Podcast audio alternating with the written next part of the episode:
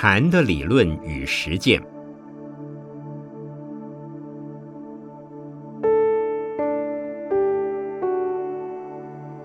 圣严法师著。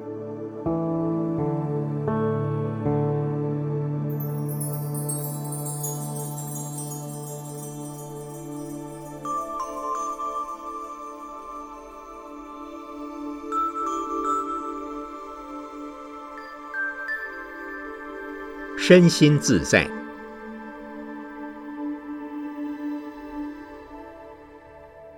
诸位台大医院的工作人员，今天我要讲的主题是身心自在。一般而言，在通常的状态下，我们的身心是不自在的。首先，我们的身份是不自在的，像诸位在医院里是医师，在家庭里是家长。配偶、父母的子女，在社会上也扮演了很多角色。我们扮演的每个角色，是不是都称心如意？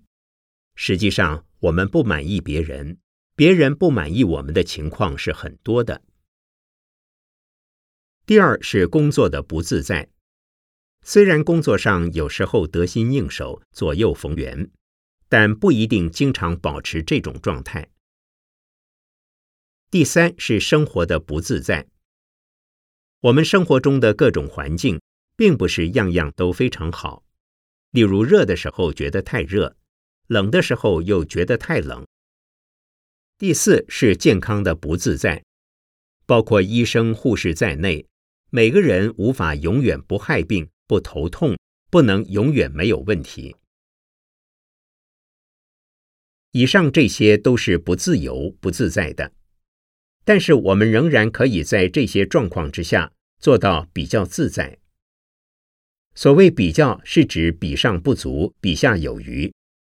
例如，当自己觉得痛苦，但看到别人比自己更不自在的时候，就觉得自己比较自在。善与人相处的人是比较自在。所谓善与人相处，是说人际关系可以处理得很好。跟任何人都能相处愉快，因此遇到不顺利时，有时会变成顺利。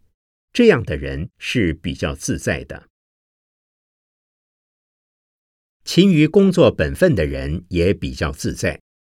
勤于工作本分并不是工作狂，工作狂是一种病态，一种不自在。工作以后不一定很快乐。勤于本分工作。是说把自己该做的工作做好，医师把医师的工作做好，护士把护士的工作做好，母亲把母亲的工作做好，尽心尽力而为。另外，觉得义务要去做的，虽然可能不是自己原本该做的，但恰到好处帮人家做，也算是本分的工作。懂得打理生活环境的人。也是比较自在的。怎么打理呢？比如说，我目前居住地方的楼上，成天都在施工，因为我在静养，整天都听到声音。遇到这种不自在的事怎么办？难道要气得上下跳脚，跟人家吵架？这都不是办法。于是我就想，既然没办法逃避，那就不逃避。于是休养期间，我能睡觉就睡觉，不能睡觉也没关系。白天睡不着，晚上可以睡。这样一想，慢慢的施工声音在我耳里变成了习惯，就不再是干扰了。精于养生保健的人，身体的病少一些，也比较自在。当然，身体健康不一定能完全自在。但比起常生病的人，仍然比较自在。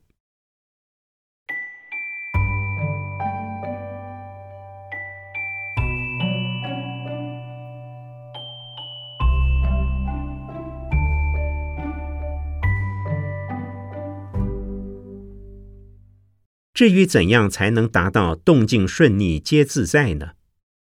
建立正确的人生观、价值观是很重要的。要建立正确的人生观和价值观，需要有三项认知。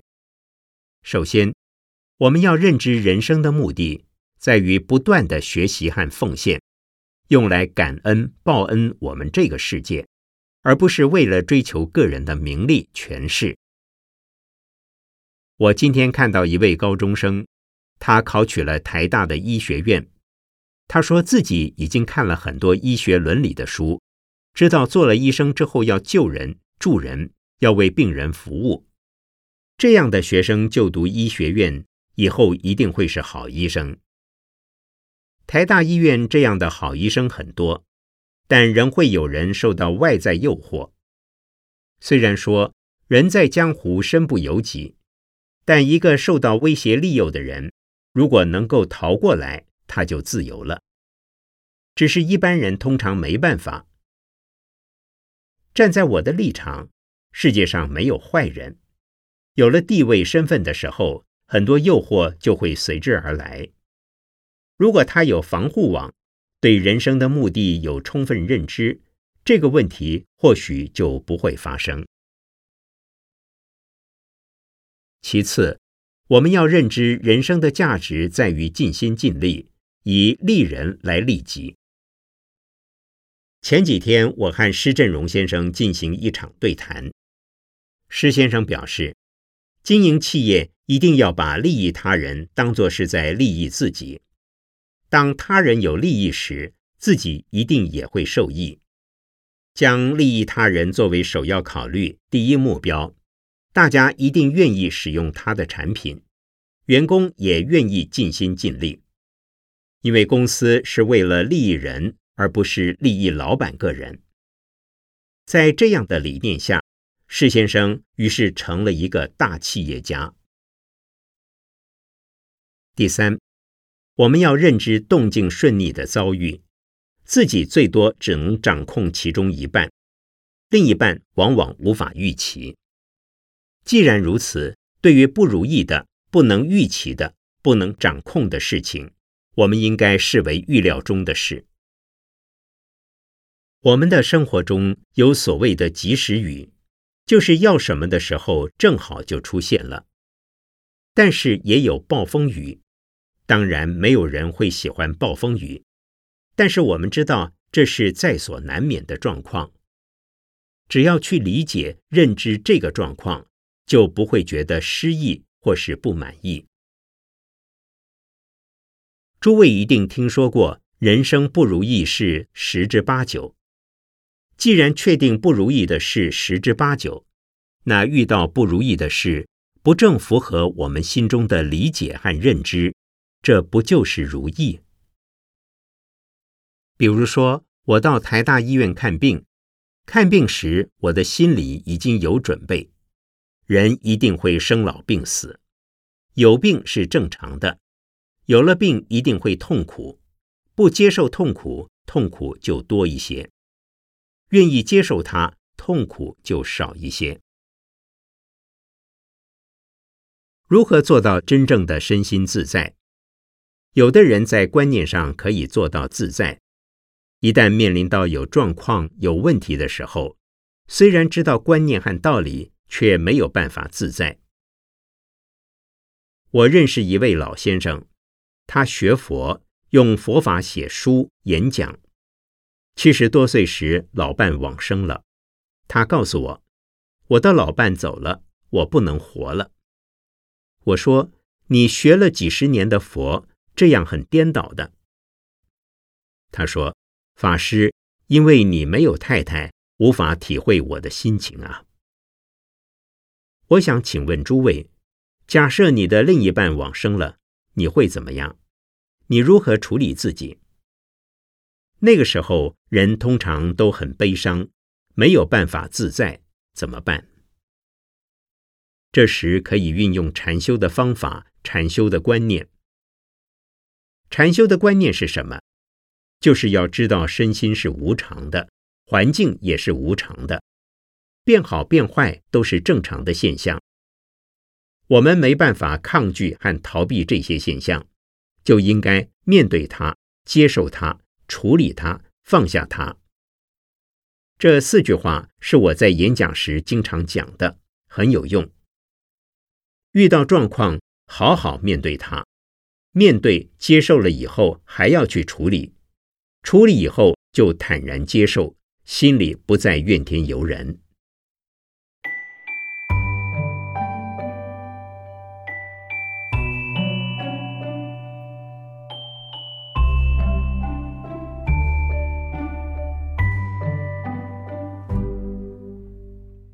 有了这样的观念之后，是不是种种难受的、不平的心理状态就都可以平衡？不一定，一定还要再下一点功夫。这就要运用禅修的方法了。禅修方法就是放松身体的神经，放松肌肉。现在，请大家把两只手轻松放在膝盖上，眼睛闭起来。身体轻松的靠在椅背上，眼球不要用力。当我们思考的时候，眼球是用力的；做观察的时候，眼球也是用力的；甚至讲话的时候，眼睛也是用力的。一旦眼睛不用力，头脑就是轻松的。眼球不用力，就好像快睡着了一样，头脑里什么牵挂都没有。接下来，肩膀不要用力，两只手不要用力，两条腿不要用力，只有身体坐在椅子上，背靠在椅子上的感觉，其他的都没有。还有小腹也要放松，不要紧张。通常我们在思考、工作、跟人讲话的时候，小腹是紧张的。当小腹放松。我们身体的神经、肌肉、关节都会放松。然后，请开始体验自己的呼吸，从鼻孔出和入的感觉。请大家不要控制呼吸的长短、深浅，只知道呼吸自然的从鼻孔进和出的感觉。鼻孔的感觉就是在鼻孔部位。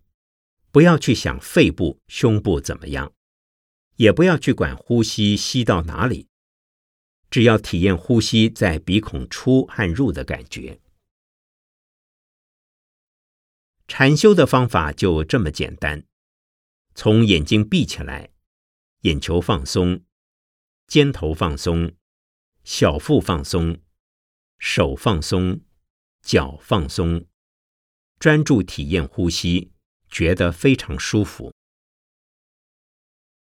当身体放松以后，我们的身心是调和的，心里就不会去跟自己产生冲突，身体也不会有太多负担。进一步体验到身心和环境是统一的，和宇宙是统一的。禅的最高境界是体验到身心、环境、宇宙都不存在。虽然说不存在，其实处处都是存在。感觉到任何地方都是你自己，却没有觉得哪个东西是你自己。如果到了这样的境界，就非常的自由自在了。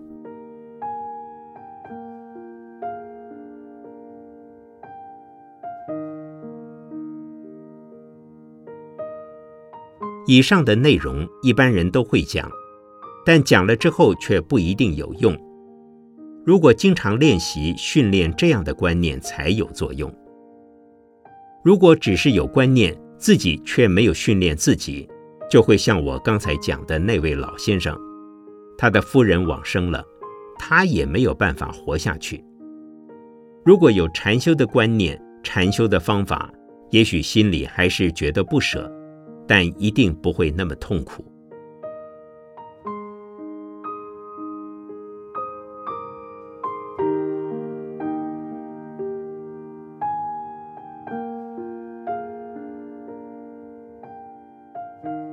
二零零六年七月二十日，讲于台大医院职工座谈会，原收录于二零零六法鼓山年鉴。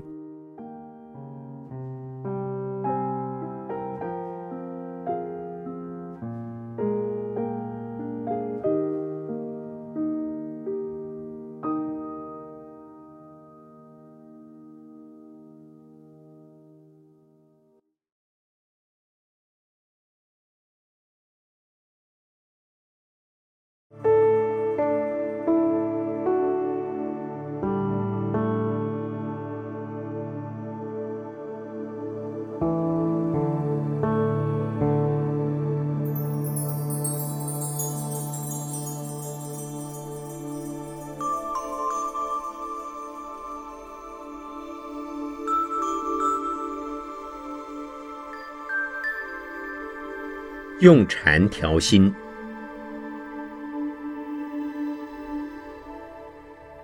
很多人会从不同宗教的角度来看其他人，彼此之间就会产生距离。如果愿意以不同宗教的立场听听彼此对这个世界的看法，那么我们会发现一个事实：每个宗教都是爱好和平的，每个宗教都是可爱的。每个人都希望自己平安，也希望世人平安，这就是宗教的起源，也是人类需要宗教的原因。有人问：面对世界发生的一些可怕事件，该怎么办呢？譬如说，前年九月十一日在美国纽约发生的自杀式劫机事件，摧毁了双子星大楼，不但美国社会。全世界都受到无比的震撼，一时之间，人人都处在忧虑、害怕、失去安全感的恐怖之中。那么，人们应当如何调试？从宗教的立场来说，安全和平不是自己所能掌控的，只有相信自己所信的对象，将命运交给自己所信仰的神来照顾。就可能产生安全感。但是从禅的立场来讲，除了信之外，更强调的是如何用自己的力量、自己的心来帮助自己。我有很多时间曾经跟危险在一起，甚至当我知道什么地方有灾难、有危险，只要办得到，我就会赶过去，跟那些有危难的人在一起。我的心中并不觉得那是危险或者不安全，因为我有信仰，会用禅修的方法来帮助自己安心。相信诸位都有各自的困扰、恐惧、不安、无助、无奈和无力感。当面对这些的时候，如何用禅修的方法帮助自己安心呢？请诸位将身体靠在椅背上。眼睛闭起来，眼球不要用力，然后体验呼吸从鼻孔出和入的感觉。呼吸是平常的、自然的，不要去控制它，而是享受它、欣赏它、体验它。因为是欣赏、是享受，所以心情也是愉快的。任何事情在你身体及周围发生时。即使知道发生了什么事，也听到了种种声音，但不必特别去担心它。此时的心就是平安的，头脑也是最清楚的。方法很简单，但是要不断练习。因为现在没有其他的事，所以你觉得心很安定。但假如真有恐怖事件在面前发生，或者身心有状况，要立即使用体验呼吸的方法，可能就会有困难了。因此，要经常练习，渐渐的自然用得上力了。举个例子，在九一一恐怖事件当天清晨，有位年轻女孩，是我们禅坐班的学员，她的工作地点就在世贸大楼旁边。早上打了坐之后。就做了三个跟平常不同的决定。当天不使用隐形眼镜，而是戴上普通眼镜；穿上长裤不穿短裙；穿平底鞋不穿高跟鞋。因此，当世贸大楼倒塌时，他很平静的离开办公室，走得非常快速平稳。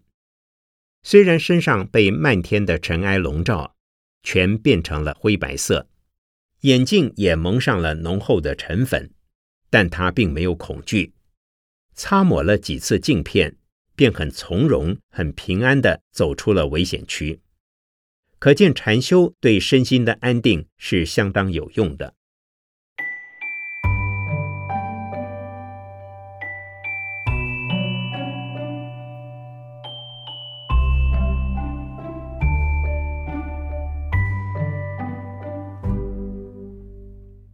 除了打坐外，我们要如何面对危险、恐怖、灾难的发生呢？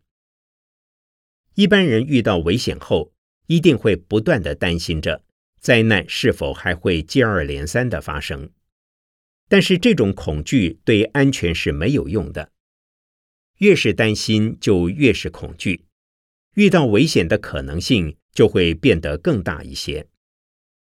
也就是说，发生危险恐怖事件时，如果你恐惧、害怕、惊慌，安全自然就会差一点。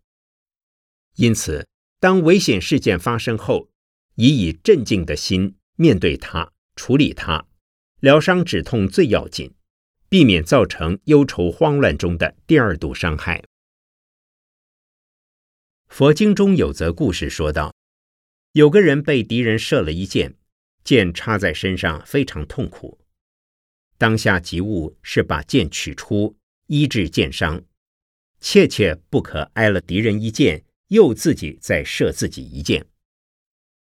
意思是说，被敌人射到的。只是身体上的痛，如果对这支箭又产生了怨恨、忧虑、恐怖、害怕，那等于是说对自己的心又在射了第二支、第三支箭了，岂非愚昧？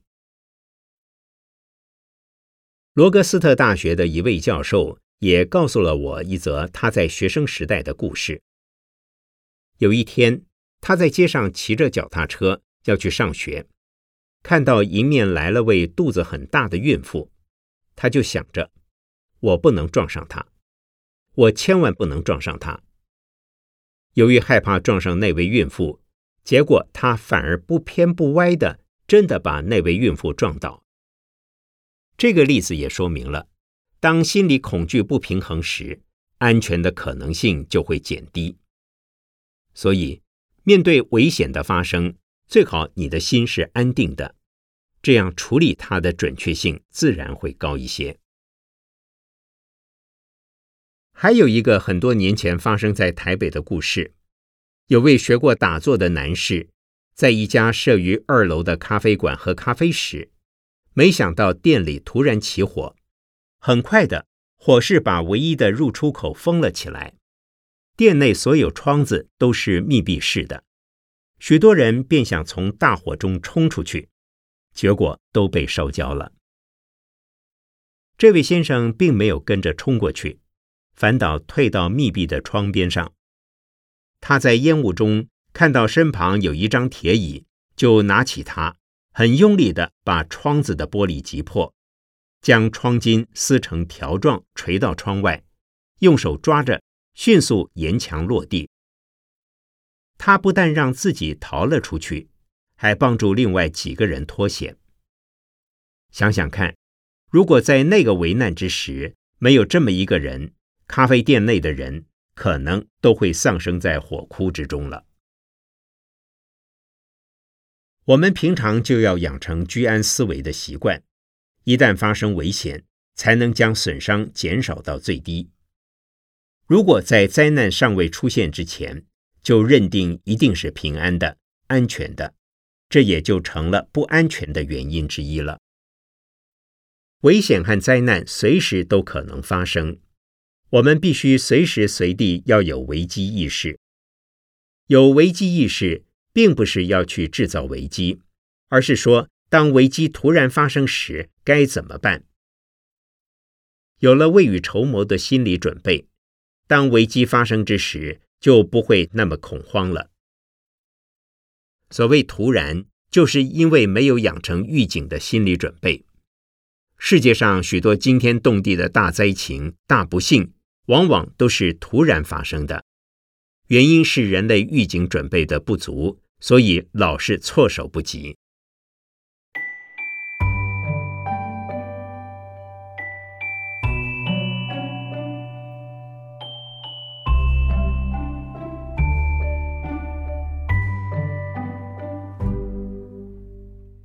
从禅的立场来看，我们的生命以及我们生存的环境，可以用一个非常重要的名词来形容，那就是无常。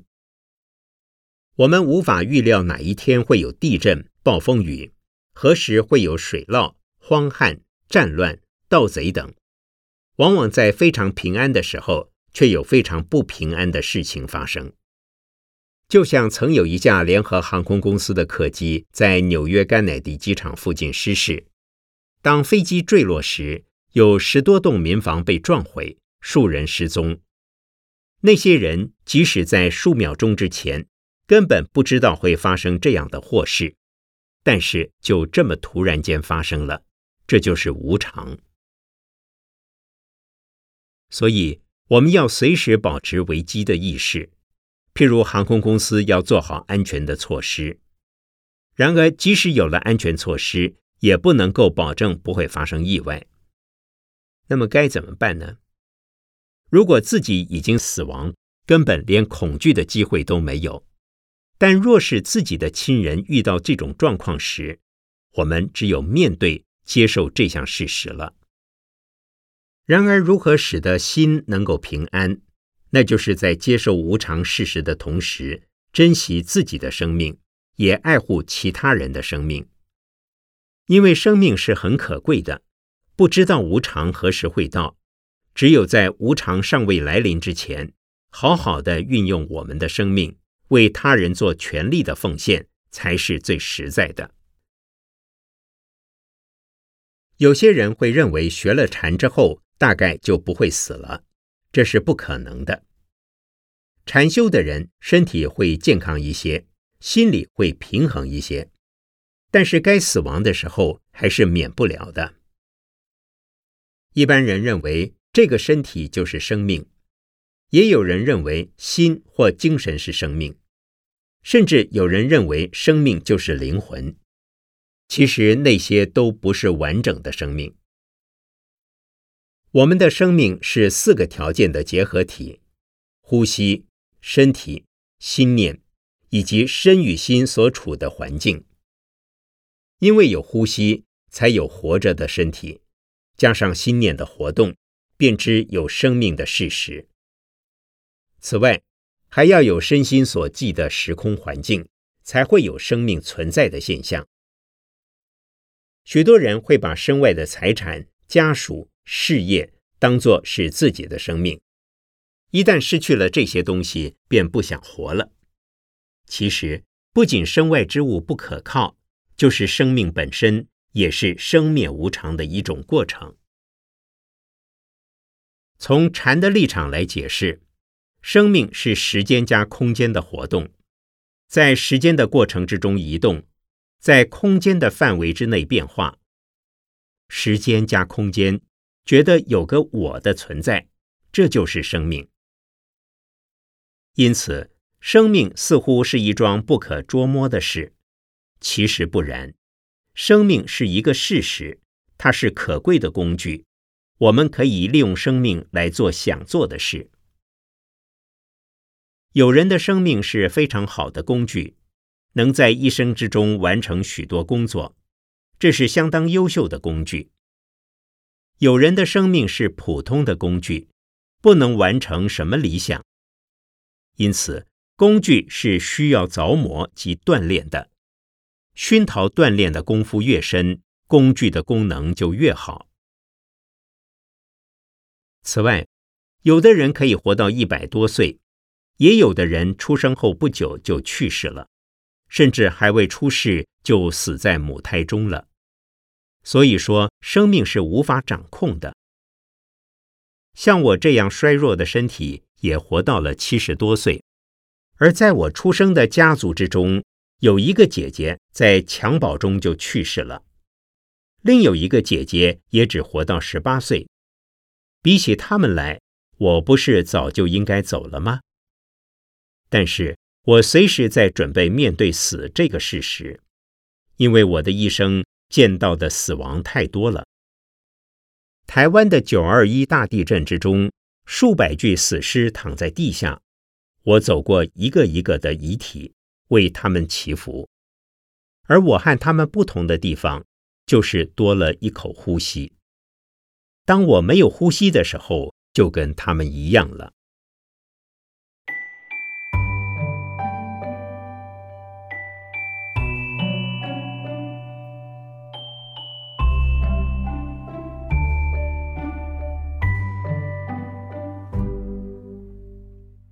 生命是一项暂时的任务。我们每个人来到世上是有任务的，当任务结束之时，我们就必须要离开了。最近有位太太的先生去世了，那位先生在早上准备上班时下楼开车，结果还没有走到车子那里，就心脏病发而去世了。这位太太不能接受这个事实，就来问我说。为什么他没有告诉我一声就走了呢？为什么他死的这么早呢？我说，死亡什么时候会来临，连他自己也不知道，怎么告诉你呢？他已经完成了这一生的任务，自然就离开了。就像我在军中时，有位同袍经常被调动单位，他到任何单位都很杰出。离开时，大家总会依依不舍，但他又不得不去接受下一个任务了。这位太太在问我，她的先生到哪里去了？我说，我不知道他究竟到哪里去了。这就好比说，你们两人同搭了一辆巴士，可是你的先生另外有任务，在中途就先下车了。现在他又搭了另外一辆巴士，开始下一阶段的任务，但你还在这辆巴士上继续现在的任务往前走。如果接受了这样的观念之后，我们会非常珍惜人与人之间的关系和姻缘，因为什么时候要下车不知道，什么时候是转接点也不知道。因此，正在相聚的现在变得非常可贵了。在诸位的家属或亲友之中，一定有比你们先下车的人吧？好比今天我们聚集在这个讲堂里，等于是乘坐在同一辆巴士上。讲完之后，你上你的巴士，我也上我的巴士，也许以后会再相见，也有可能今生不会再见面。然于未来的生命长河之中，一定还会以不同的面貌相见。这是生命的事实，生命与生命之间的关系就是这个样的。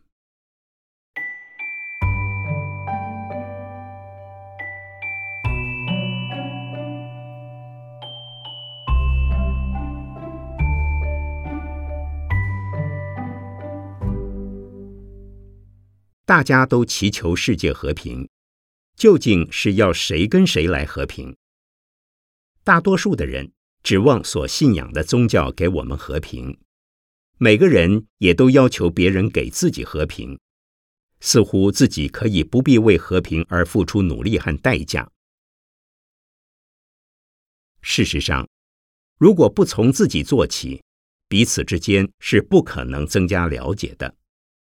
既不能互相珍惜，当然和平无望了。由于不能相互了解及珍惜，即使是夫妻之间，也往往是不和平的。原因就出在每个人的内心都会有些矛盾，自己内心和内心的矛盾，自己个人和另一个人的隔阂，以及个人与环境的冲突。所以，在这个世界上。要想求得绝对的和平是相当不容易的事，但是禅修的过程能使我们从自我开始，先得到内心的和平，于是外在便有和平，进而获得世界以及宇宙的和平。禅修的方法，首先是使自己的内心获得平安，能使自己的理性与感性。获得平衡。譬如禅修教大家体验自己的呼吸，在体验及享受自己的呼吸时，不需要跟自己过不去，不要困扰你自己。这时候你的心境是平安的，内心如能平安，至少你个人已处于和平的状态了。一般人都曾有过心不由己的经验。出现过天人交战的心境，那就是理性和感性的冲突。从理性上讲，知道不应该去做自害害人、不道德的事。从感性上讲，又觉得无法控制自己。有的人道理懂得很多，观念也很清楚，就是无法控制自己，所以会发生感性和理性交战的困境。用禅修的方法，可以使得杂念少、妄想少，将心念集中，进而统一在某一点上。譬如把念头放在欣赏呼吸、体验呼吸、享受呼吸上。一旦没有了波动起伏的杂念，你的内心便是和平的。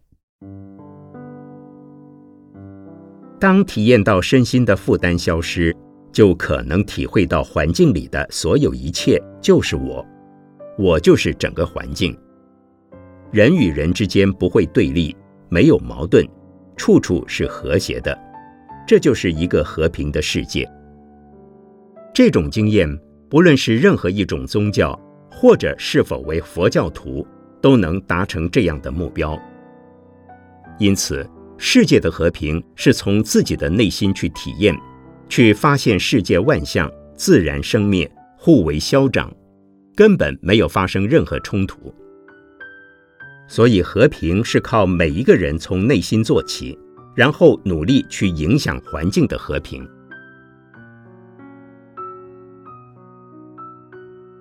从禅的立场来讲，既要超越个人的小我，还要超越宇宙的大我。如何超越？很简单，就是不要去把它当作永恒的实有。冲突是起于恐惧，恐惧是起于无法获得安全感的绝对保障。比较性的安全感是靠努力去做好预防工作，而绝对的安全。则唯有放下自我的执着时，才能出现。我们称为悟道，称为解脱。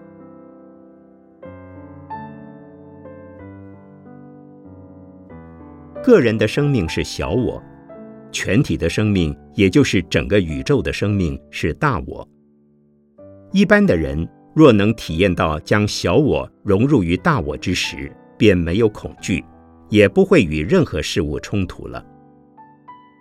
然而，禅的最终目标，则是要将小我、大我彻底放下，以达到无我。无我便是解脱，又名为大自在、真自由。那也就是禅宗所说的彻悟了。